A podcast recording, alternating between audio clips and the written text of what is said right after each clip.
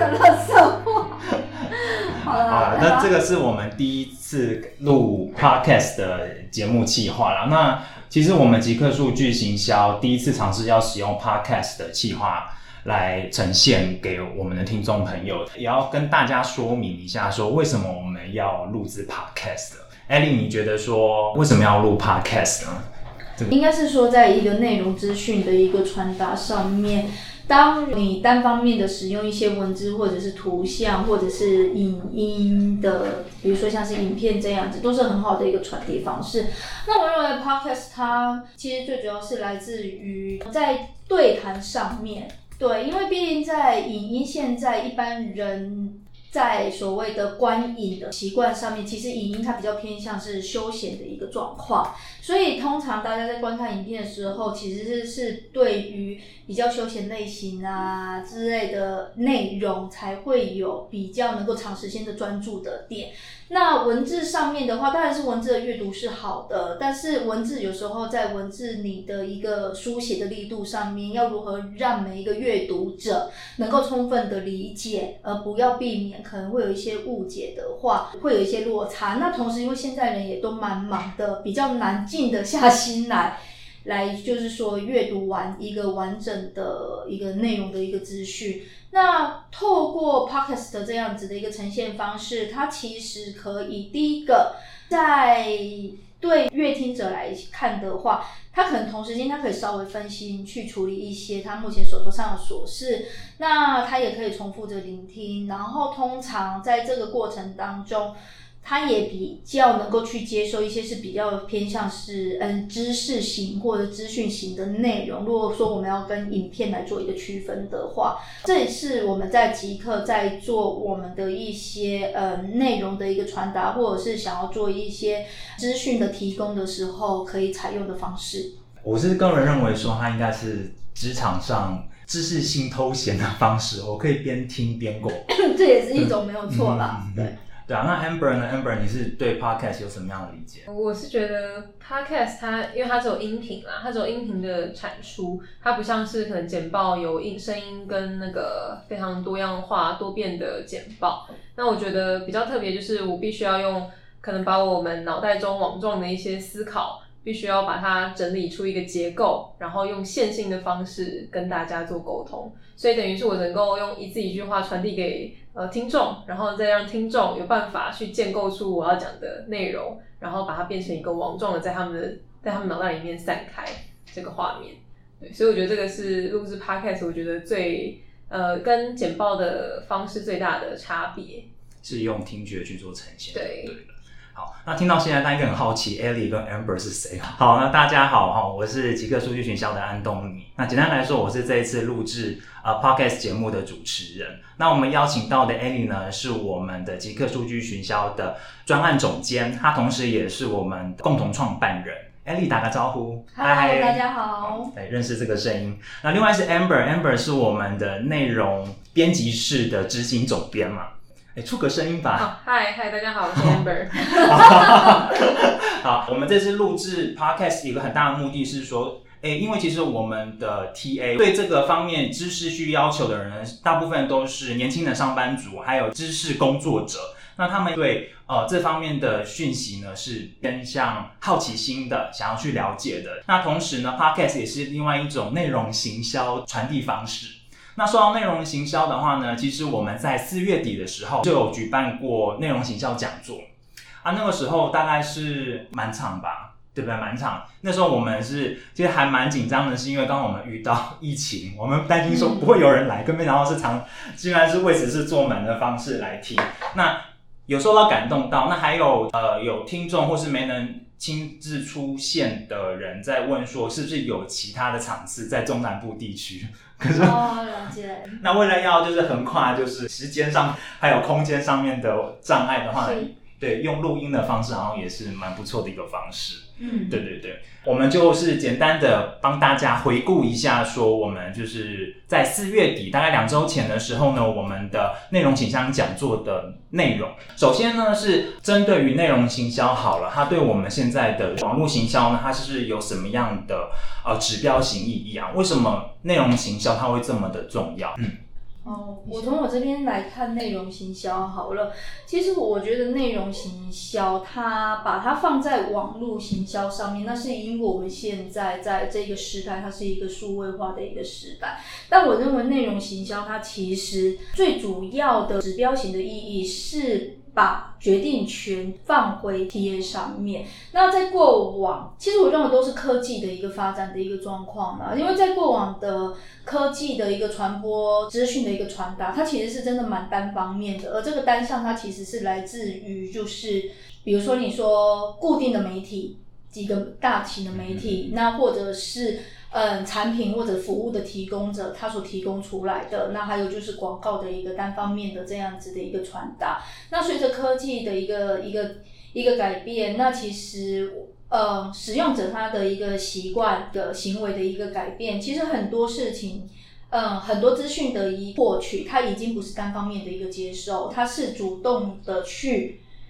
寻找，甚至去迫使或者去影响到。服务产品，甚至是媒体的这样的一个中介的媒介，他必须要去改变，去提出来适合是我的客群，我的 TA，他真实想要的资料是什么？所以它是完全是一个主被动位置的一个改变。那我认为，在这样子的一个世代的改变，基本上这是不可能再有所谓的一个回头路了。这不太可能再去走走所谓的一个回头路。那这种情况之下，呃，搜寻的引擎，还有就是关键字 SEO 等等的这一些，大家是最常把它理解跟内容行销是绑在一起的。就是说，我我的客群他需要哪一些资料的时候，我就提供什么样子关键字的内容，然后让他可以搜寻得到，可以看得到。但是其实以整体的内容形象来讲，你在 SEO 的这一块，你在网站上所提供的内容，它其实在整整体的一个呃数位行销里面或网络行销里面，它已经成为只是一个单点式而已。所以当你看整个网络行销上面来看的时候，你要去看，如果当今消费者他接收的资讯是如此的碎片化，那你的内容行销，它要如何去做一个准确的一个置放，适当的一个提供？这一点是非常重要的，所以它改变了过往，就是说我是不是只要做关键字，或者是说我是不是只要注重我的网站。那或者是说，甚至我在思考的 TA 的时候，我可能只单纯只是把他的 persona 画出来，认为他是几岁到几岁，男性、女性，有没有养狗，喜不喜欢开车，外向或内向，喜欢看电影啊，户外活动啊，或者是比较 indoor 的活动，其实要更扩张去了，因为现在其实随着我刚刚提到的碎片化的一个嗯接触点。你的 TA，他就算是你设定好，他二十到三十岁，喜欢开车，对于车子有兴趣，然后以男性为主，可能是白领阶级，他的收入大概是多少？可是当他在你的官网所看到，以及他在 IG 上面逛到，以及他在 Facebook 或者在 LinkedIn，甚至在其他的部落格或者是他 YouTube 上面，他所要收到的资讯是一样的吗？那所以在这种情况之下，其实内容行销它就已经不仅仅是说你设定好一个 persona，然后呢，它就是在每一个的接触点都是一模一样的内容。你甚至必须去思考到平台它本身的特性，以及这一个 persona 它在这一不同的平台上面它所要看的资讯是什么。所以我认为内容行销在当代的一个网络行销指标意义，它其实是。让我们从大数据，如果我们只从在一个概念来讲的话，从大数据里面，它慢慢的真的是进入到所谓的后数据。那可是它是彼此之间，它这两个维度并不是说是择一的，它其实是必须要去对比起来的。也就是它不只要广，它同时还要去深入。对，呃，所以我刚刚理解是说，我们的接触点是碎片化的。没有错，对这个地方是在指说，因为 persona 它接触到管道都不一样嘛。其实除了 persona 它接触到管道不一样，最重要的一件事情是，同样的一个 persona 的 TA，他在 Facebook 他想要看到的资料，跟他在 IG 上面想看到资料不尽相同，或者是他在 Facebook 上他的习惯或者是习性。跟他在 LinkedIn 上面，或者是他在比如说 Medium 这样的部落格上面，他想要获取的东西也不尽相同，在 YouTube 上面也不尽相同。举个例子来讲，好了，今天二十到三十岁，假设说，假设我今天是一个汽车的一个公一个品牌公司，好了。OK，那我要去抓我的受众是在，比如说，好，我讲三十岁左右的这一个受众，然后可能年收入我定在一百到一百五十万，我要传达我的品牌要如何跟他去做一个连接的时候，我发布在我的 Medium 上面，或者是在我的 Blog 上面，或者是在我 IG 上面的内容资料，可能跟我要在 YouTube 上面所要呈现的内容资料是不尽相同的。因为我讲一个例子，就是回到我刚刚所说的。通常现在在观影或观赏影片，去看 YouTube 上面，其实大部分都还是会以相较有娱乐性质、性质这样子的一个内容。可是如果你今天要把你的产品、你的、你的甚至是你的品牌价值、你的产品的价值去提供出来的时候，你就要去思考，你产品里面它可能有一种是软性的，一种是硬性的。那你软性的部分，你要。怎么？你要在什么样子的一个平台上面曝光？而你硬性的资讯的部分又适合在什么样的产品上面曝光？人在 YouTube 上面看到资讯的那时候的心态，以及他在看部落格的时候，他看资讯的心态，那个差异点，你必须要能够把它抓得出来。所以这就是我刚刚所说的，它不但要广。而且它必须要去深，它不但是只有面对在过往我们在定出 persona 的样貌之外，它甚至要去思考到这个 persona 它在不同的情境之下，它在不同的平台之下，它每它的样貌的转移跟改变，要把这个差异性抓出来，你才有办法真正做到你的内容行销的一个成功。哦，所以说不只是。平台上面，平台上面的调性以及它的深度，我为什么要用这个平台？它的他在这个平台习惯看到的是什么样的资讯？比如说像我自己本身好了，我自己在看 Medium 这样子是属于资讯型的部落格的时候，我是会非常的专注在里面文字所提供给我的，它是相对应的一些资讯。可是当我在 YouTube 上面，我可能会期待看到的是一个相对软性的一个包装内容。对，所以这就是一个差，一个你的 content，你的你所要提供给你的 TA content，它可能在比如说软硬的差别，以及你所要呈现出来的那个方式的差异化。方式跟要放对位置其实很重要。对，放对位置其实是很重要。哎，讲到执行的部分的话，那这个 content 上面的话，Amber 这边的话，你的想法是什么？呃，我觉得承接刚刚 Adi 所提到，就是可能会是一个很广又必须要很深。那我觉得大家可以不用把它想的那么复杂。如果一刚开始你没有任何的概念，不知道说，哎，为什么同一个资讯，为什么 PO 脸书跟 PO 可能做 SEO 或者 PO 可能播客，为什么要有这么多的差异？其实可以呃换位思考一下，你可以思考一下读者他是主动还是被动，他是主动看到这个资讯还是被动看到？因为光是主动跟被动，其实那个想法就会差非常多。那我觉得之前我我我有听过一个很好的很好的话，他是讲他英文是原文，但英文我忘记了。那他中文的意思就是说，在搜索引擎上面的人都是忙碌的，但是在社群平台上面的人都是很闲的。对，所以你可以想象一下，如果今天有一个人，呃，假设你今天客户的产品，他同时要曝光在脸书，同时曝光在可能自己的博格、SEO 等等的，那。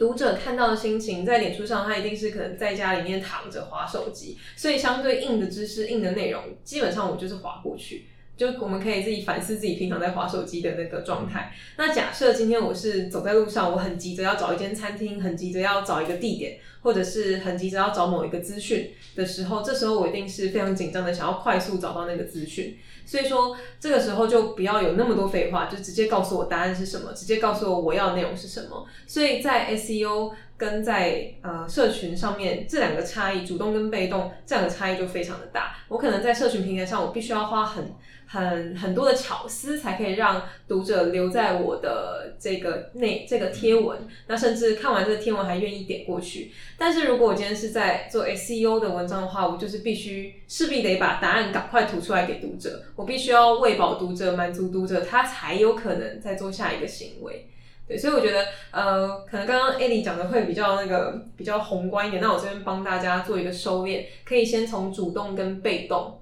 这两个角度去做切入，然后之后可以再做比较大方向的深化，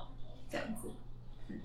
那关于说这个 SEO 好了，因为刚刚有讲到说，在搜寻结果的那些消费者们，他们是忙碌的，他们是比较想要看到是比较立即性的解决方案吗？还是说他们的搜寻动机是因为我有这样的需求，主动去搜寻？嗯，其实我觉得你你刚刚所描述的那一个点是一个使用的一个情境，嗯因为通常会使用搜寻引擎的部分，就代表你在寻找某些资讯，你在寻找某些资讯，而这些资讯在寻找的过程当中。呃，你可以从我们最常讲的，就是消费者他的一个认知旅程，他还在是 see 还在认知阶段，还是在 think 在比较阶段，甚至在 do 他决定要做行动行为的这样子一个阶段。那搜寻搜寻结搜寻引擎上面的这样的一个搜寻的动作，它其实它可能是在一个刚刚就是 Amber 所讲的，他急着要找出一些资讯，因为他可能在当下他很快要做决定，但他也有可能是说。我找我刚好在晚上空闲，我本来就是要来找这些资料资讯，嗯对，那我的时间可能就比较不会那么的一个压缩。那在这种情况之下，其实我又我还是必须要回到，就是一刚开始我们在讲，就是所谓的我们的 TA，我们的受众，他们在寻找他们的资料的时候，资讯型的这样的一个碎片的一个状况。因为如果假设今天好了，我在搜寻引擎上面所找到的某些资料，然后他接下来他在休息的时间，他其实还没有做任何的决定。可是我们其实都知道现在的网络行销的技术，你在搜寻，你在 Google 上面找到什么，你可能在你在 Facebook 上就马上就会看到了，你就对对，没有错，或者是你进去到下一个。下一个网站或其他的网站的时候，哎，GDN 的广告也会跟着马上就打出来。对对对对对，所以其实它真的是非常的一个呈现，它其实真的是一个非常的一个零碎跟碎片的一个呈现的一个方式。所以我认为啦，我认为以目前现在这样子的一个执行方法，Amber 刚刚所提出的那一个，真的是打算要做内容行销的初心者。对，我认为可以从这个方向去做。但如果你今天，因为我我们的我们这一个内容，他们其实面对的有时候他可能是执行者，但他有时候他会是一个 planner，他是一个规划者这样子。所以当如果你今天是一个规划者的时候，我会希望你还是能够抽出来，就是说你必须要能够实际上的去理解。你的 TA，你至少应该要先去抓住你的 TA，他们是最常活动的几个区块，对最常活动的是在什么样子一个平台上面，你至少必须要有这样的一个定点的认识。如果今天你的 TA 它甚至在线下的活动是相对多的，那你的内容行销其实连线线下下都必须要去呈现。对，所以说，我们可以先把掌握几个大方向，就是说他常用的平台要先给他把握住。没错，没错，，再来是在寻求说连贯性，因为大家可能会接触不同的平台。对，，他们的足迹是不太一样的，每一个 TA 的足迹都不一样，所以在透过 persona 的主机去做布局嘛。是的，没有错。嗯而且透过这个 persona 的一个主机去做布局的时候，还是还要同时还要注意到一个点，就是说你真实的 persona 到底是在什么样子的一个的一个排列顺序，就是优先顺序。我会这样讲，是因为许多我们我们自己经嗯。我们自己其实协助过的企业蛮多的，产业也蛮多的。那很多的客户都会跟我们说，他的产品、他的服务其实适用非常多不同样貌的对客群。对，那如果今天你真的要去做内容行销的时候，难道你所有的 persona、所有的客群不同样貌的，你都要同时做吗？其实我认为这个地方也不是说你真的只能先选一个族群来做，或然后其他的族群就先摆着不放。那当然，如果说你想要这样子做，也不是不行。但你可以去思考一下，如果真的有这么多不一样的客群，那他们是不是有他们优先，或者是相对起来活动时间拉的比较长的嗯的点？比如说你的客群，它可能横跨二十到五十岁好了，那你如再如何去做切分？二十到三十岁的人，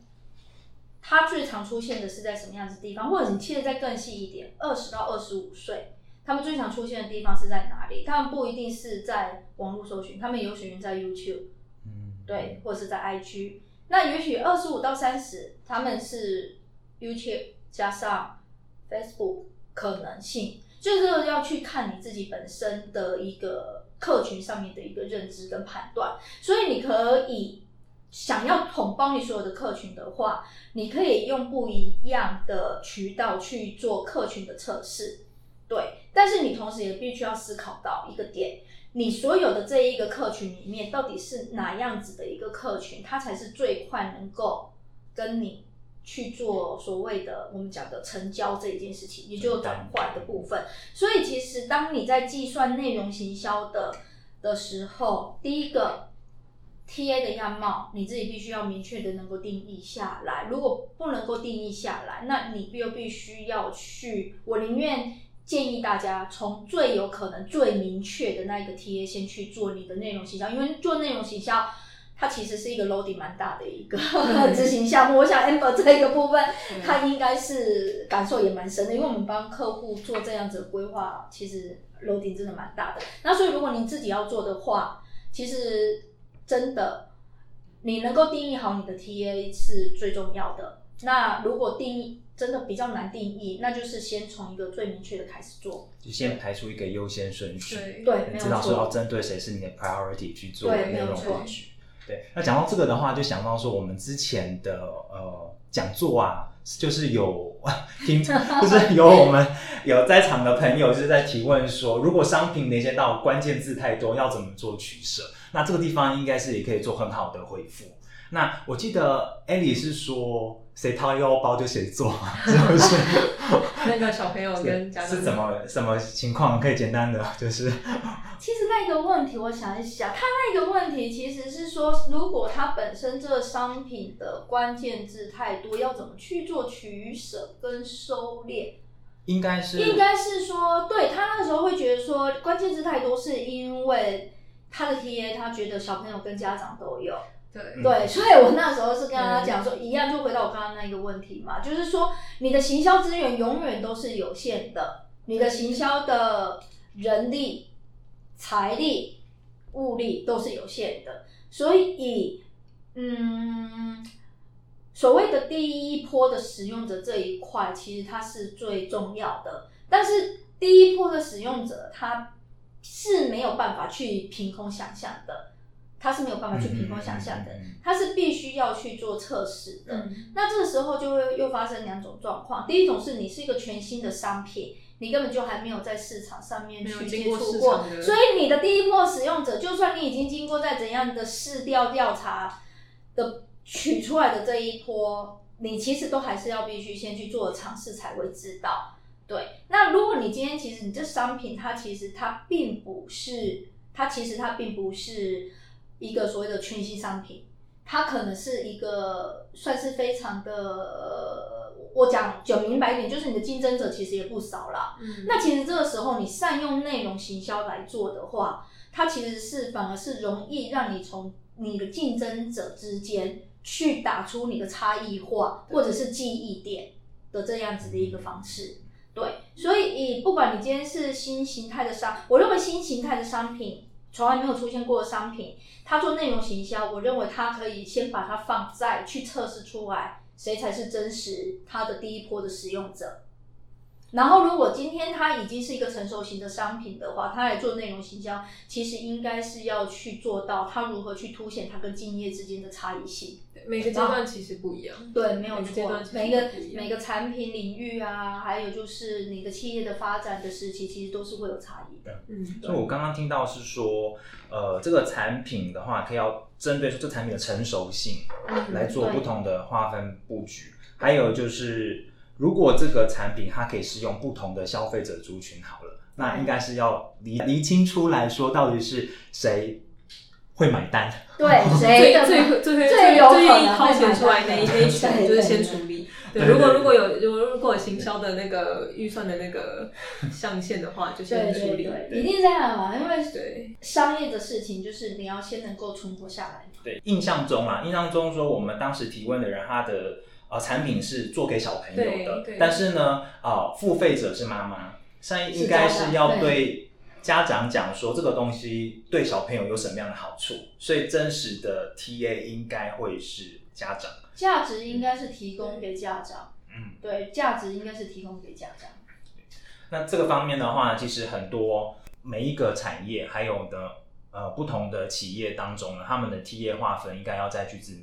紧密的思考一下，到底优先顺序是在哪。还有就是说，呃，我这边找出一些在呃活动当天呢、提出了一些的提问哈。那这地方有个地有一个比较说，如果是全新品牌的内容行销，刚要先做网站吗？还是说要先做社群平台？还是说，呃，要要要要该不该要有自己的部落格啊？那再来是说，如果资源有限的话，我的官网内容在 C Think Do 上面的比例配置是什么？那这张 C thing Do 的话，我不太清楚说现在正在收听的朋友们对这个东西的理解够不够深？那我们呃可以简单的为它做一说明吗？我我这先请我们 Amber 好了。对，好，那我这边先做一下说明，就是呃，我觉得大部分人可能在对于呃设定自己的 persona，可能都会只限缩在年龄、职业，然后可能就很单纯的就是这些条件而已。那其实我觉得大家可以切换成另外一种划分方式。就是所谓的 see thing do。那其实除了 see thing do 之外，还有 grow，还有 share。那我这边稍微先跟大家讲一下。假设今天是有一大群人，就是在你的面前，然后这一群人可能都是会消费的人。好，那这一群消费者当中，一定会有你的忠实客户。那所谓的忠实客户呢，又可以再细分成两种。第一种就是他一直买你的产品，比如说我们今天讲保养品好了，可能我今天买，今天用完一罐，我就再买一罐，用完一罐就再买一罐。那还有在更忠诚的，就是不止我自己用，我还找我的邻居、找我的姐妹们一起用。那这种它就是所谓的 share，就它还会去呃分享给你周边的朋友。OK，所以这两个是所谓的忠实客户。那忠实客户呢，基本上你不用花太大太大力气，他就会一直留在你身边。我们现在先把从把视野从忠实客户移出来，我们先转到我们的潜在客户。那潜在客户基本上可以分成三大类，一个是 C。第二个是 think，接下来是 do。好，那 C think do 这架构是怎么来的？我稍微解释一下。那所谓的 C 阶段，比如说我们继续讲刚刚的保养品，可能我今天就是卖一系列的保养品，可能保湿啊、乳液啊、化妆水等等这些。好，那所谓在 C 阶段的人，可能就是他发现他脸干干的，他过去从来没有用保养品，他发现他脸干干的，开始在擦一些丝瓜水啊，然后开始有在想要找一些保湿的产品。那这一群人可能就是 C 阶段的人。那 think 阶段的人呢，他可能就是已经大概知道有哪些产品可以达到保湿效果，比如说像是可能乳液、化妆水等等这些。那他这时候就是已经开始在挑产品，到底是要买乳液呢，买化妆水呢，还是买乳霜等等的。那度阶段的话，就是他已经确定要买乳液了，或是他已经确定要买乳霜了，只是他只差在品牌要挑哪一个而已。OK，所以所谓的 C 精度这三个阶段就不再只是单纯把 persona 划分在 OK，它就是几岁到几岁、年龄、职位等等的，而是它呃换一个角度，变成是用阶层的概念，从 C 阶段 think 再来到 do，然后最后如果有成功的话呢，可能就是把你这三个潜在客户把它移转到变成你的忠实客户，也就是所谓的 grow 跟 share。OK，那以上这个是对于 C 精度的架构介绍。OK，我想这样子，大家对 citing do 的概念应该是更加清楚了。那在这个资源有限的话呢 citing do 的比例一定会是不一样的。那其次是说，关于全新品牌的内容行销的布局啊，其实我们在六月十号当天，我们有另外一场的内容形象讲座，就是针对说如何对整个渠道通路上面的布局，那建构属于自己的流量。成为一个自己专用的流量池，那这个流量池呢是不断的对自己的品牌上面呢是有呃增长上面的帮助。如果大家刚好时间有空的话，也欢迎在六月十号的话也来我们这边来听一听看。对，那这个地方的话呢，关于品牌上面的布局的话，我们记得 Eddie 这边有提到过说，Facebook、Instagram 的东西是祖克伯的，不会是不是自己的，什么东西是自己的官网？对，那这个方面为什么会是这么讲呢？我嗯，其实这个部分应该是这样说了，因为行销它真的是一个，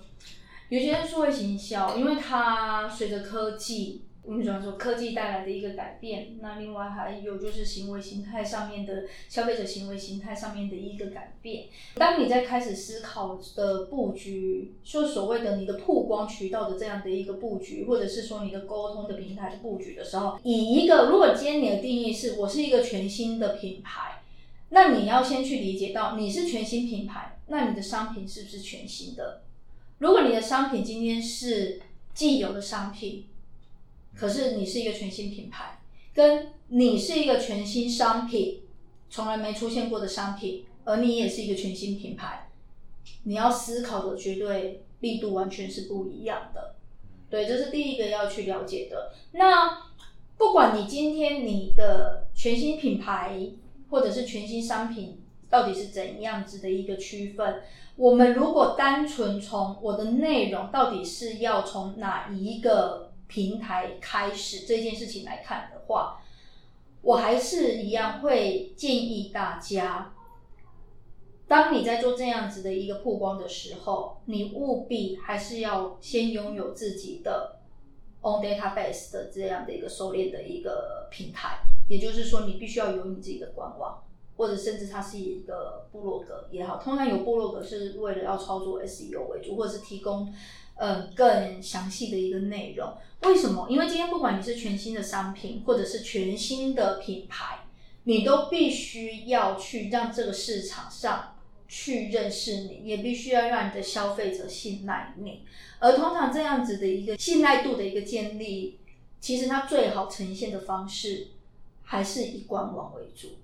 那如果今天说，呃，你自己本身在过往一直都是在用所谓的社群平台在做行销或销售，然后可能就是导客导到嗯一般的就是你的嗯开店平台上面的所谓的。官网这样子，你你的官网是架在所谓的开店平台上面，其实也不是不行。但是当然，一般的开店平台在它的系统上面，当然有很多比起你自己本身的一个官网上面的一个限制。不管你之后要在做行销、做追踪，或者是做一些资源的再利用、再使用，其实限制当然都没有官网的这么的。的自由，它限制相对比较多的。那所以你就会发现，当你做久了之后，其实你的渠道是被是被限制住的。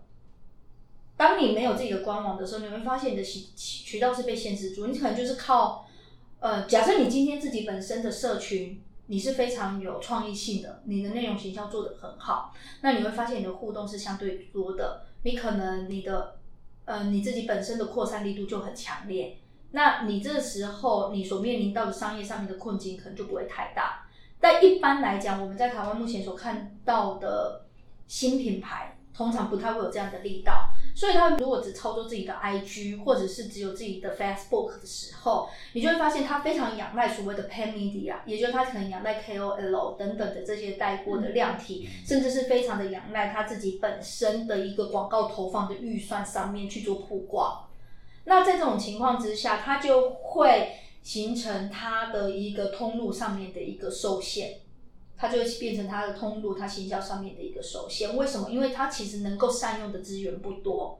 今天如果假设说他请 KOL 来做一个带货，那他拿 KOL 的本身去做广告的话，那些资源其实也是 KOL 自己的 fans。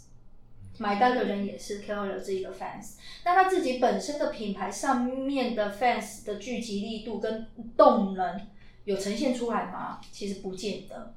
那甚至变成他必须要耗费非常大的一个时间点，在不断的再去做活动，然后才会得到比较好的一些盈盈利上面的比较好一点的 ROI，我们讲的 OS 这样子。那如果他自己并不是说是以电商或者零售这样子，它是属于服务类型的这样的一个品牌的话，那你会觉得它互动的能量更加的稀少。嗯，对。它可能就是真的只能完全依赖广告。嗯而我们现在都知道广告的红利，不管今天你有采用其他的各种 martech 这样子来做广告优化，那其实广告它唯一不变的就是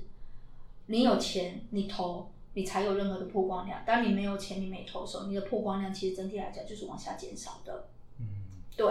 所以回到你刚刚的一个问题，就是说我如果今天是一个全新品牌的内容行销，你规定你既然把自己定义在内容行销的这一块，那到底要从官网、部落格或社群平台开始？其实我会认真的去建议大家，你如果真的要做内容行销，我会建议你就从官网做，因为你官网不但可以做内容行销，你官网同时还可以做 SEO，而且收纳进来的全部都会是属于你自己可以利用的一个资的资料资资源库对。对，这个地方有提到说内容可以搭配 SEO，是指说其实 SEO 的文章它本身就是内容行销的一个部分，它本来就是一个部分。那内容行销里面，它其实呈现的样貌是非常的多，它本身能够呈现出来的素材就非常的多了，然后再加上它能够去扩散的平台也是非常多的。而内容行销做得好，在某种程度上，甚至这个内容不需要是你自产的，例如说我们大家都很熟知的，就是所谓的 UCG 这一块。也就是由去，也就是说你，你如果去获得所谓的 N media，像这一两年来，大家在 Facebook 或 IG 上面很常看到的迷因图、改图等等的这些曝光，有时候不见得是当初的这个内容的提供者所提供的，而是因为他提供的内容有趣，所以他带来了一连串的 UCG 这样的一个模仿跟声量的一个传达，那这就是所谓的 N media，对。所以，我们现在在看所有的内容行销里面，因为我们刚刚讲到的是，当你是一个全新平台，如果你今天你的行销资源够多，你当然可以同时去做。所以，但如果你今天资源真的不够多，我会认为以一个打基础的一个的一个建议来看，我还是会希望你回归到你自己的本身的官网。对，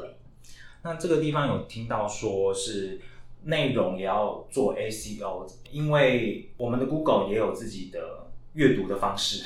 啊，对，对，那呃这边的话，我觉得可以承接刚刚提到的，就是如果资源有限，官网的内容配置在 C 精度上面要怎么做比例的建议。那这边的话，其实还是要回顾到你的产品在这个产业它是属于哪个阶段，它是大众都知道的，还是它是一个新品牌、新的产品？那不单单只有在官网这个部分，假设你如果今天是搭配着社群平台去做操作的话，其实 C 精度不一定一定要出现在 OK 官网，一定要有 C 精度，三个都要有。你可以，比如说你可以做配合，比如说在脸书的部分，你可以放也放 C Think 阶段的内容，然后呢再让他们导到官网的度阶段的文章，就是你可以阶层绑着阶层，你可以渠道绑着渠道，而不单单只有在。不单单只有在官网活络，不单单只有在脸书上面活络，而是可以互相都是一个呃疏通的状态，然后可以把人流都还是流到自己的官网，因为就是承接刚刚 Ellie 讲的，就是官网才是你能够用的资源。我觉得我觉得这边的话，其实在 C 精度上面的比例建议，我觉得是要看产业跟你的关键字规划。如果是在做官网的 SEO 的话，一定是看你关键字规划。那因为每一个关键字它的价值跟它的竞争度其实都不一样。然后还有要看产业别的内容适不适合一直去琢磨在 C 的 C 阶段的文章，适不适合一直琢磨在 Think 或 Do 阶段的文章。对，所以我觉得这边的话应该是要看整体的架构，可能没有办法说哦，一定是要可能一比一比二，或者是二比二比一，这这个就很难很难去去改还是要观的去。回归来说，就是这一篇文章的目的性是什么？呃，应该也不会算是单一文章的目的对性，它其实是整体的整体。所以其实综合我跟 Amber 我们刚刚针对你那两个问题，第一个是全新品牌到底内容行销要从哪边出发？那如果真的要在内官网里面做内容配置，CC 度的比例建议，其实把它综合起来讲。优先要去考虑的点，一定还是回到你自己本身的产品的特色本身，还有它在市场上的一个竞争力度，以及你目前对，以及你目前手头上所拥有的一个资源。对。因为如果假设说你今天社群平台你也有资源去操作，嗯。你的官网也有资源去操作，那么刚刚 Amber 所建议的那个方向，也就是 C thing 度的这一些内容，它就可以分平台去做一个串接对。操作，这是绝对没有有问题的。但反过来讲，如果假设你真的只能择一平台来做，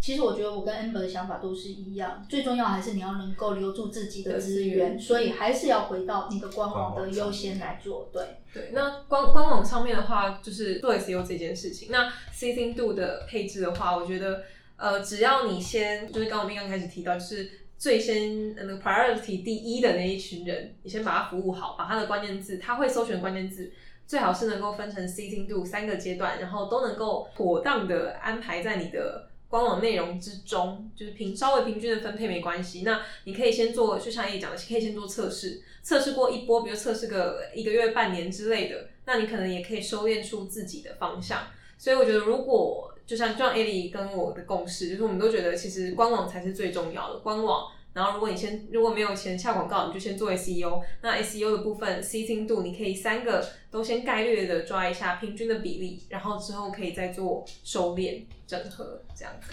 那我们最后做一个简单的总结，主要是说为什么我们的官网上面的内容会需要做到 SEO，原因目的是什么？好，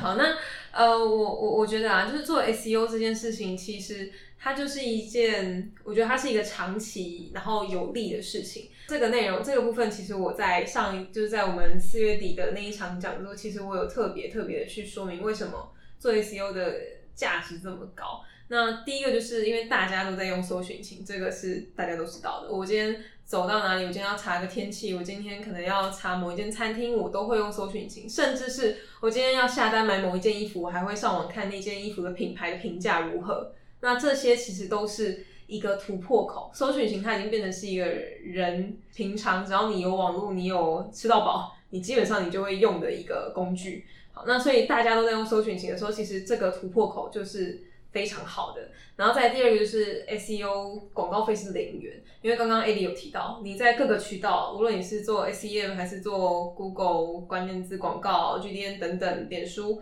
你只要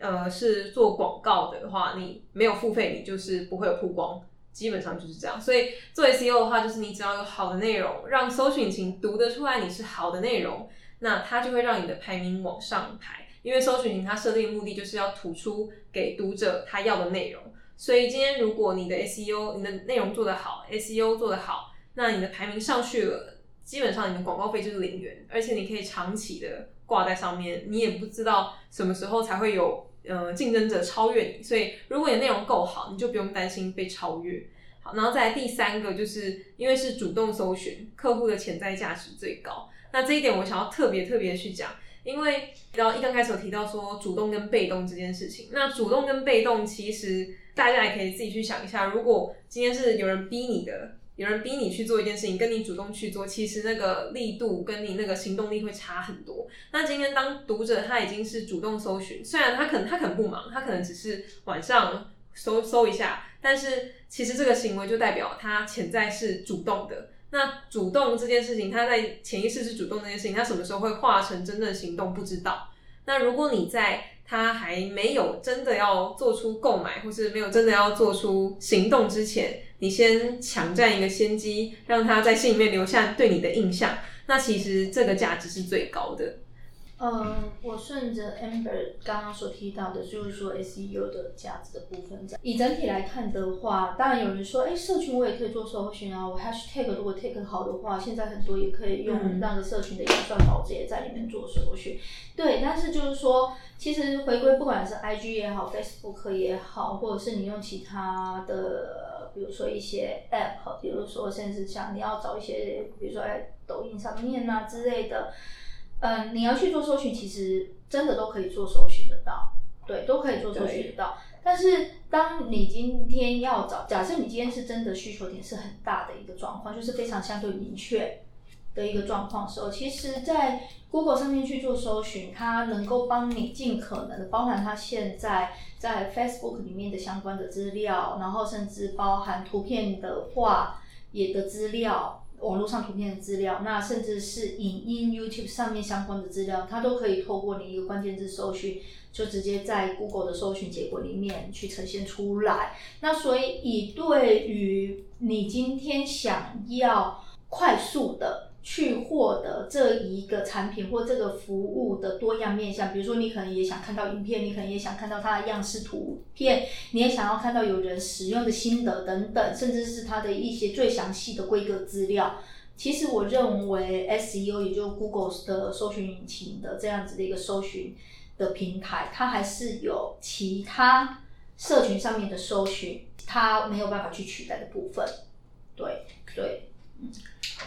那我们今天的分享呢，就到这边。各位听众朋友，有其他想要知道、想要了解的话呢，也非常欢迎寄信给我们。那你想听到什么样的议题，或者是一些想要解答的呢？投书给我们。那我们会不定期更新我们更多的实施观点，还有市场新知以及行销洞察给各位。那我们下次再见。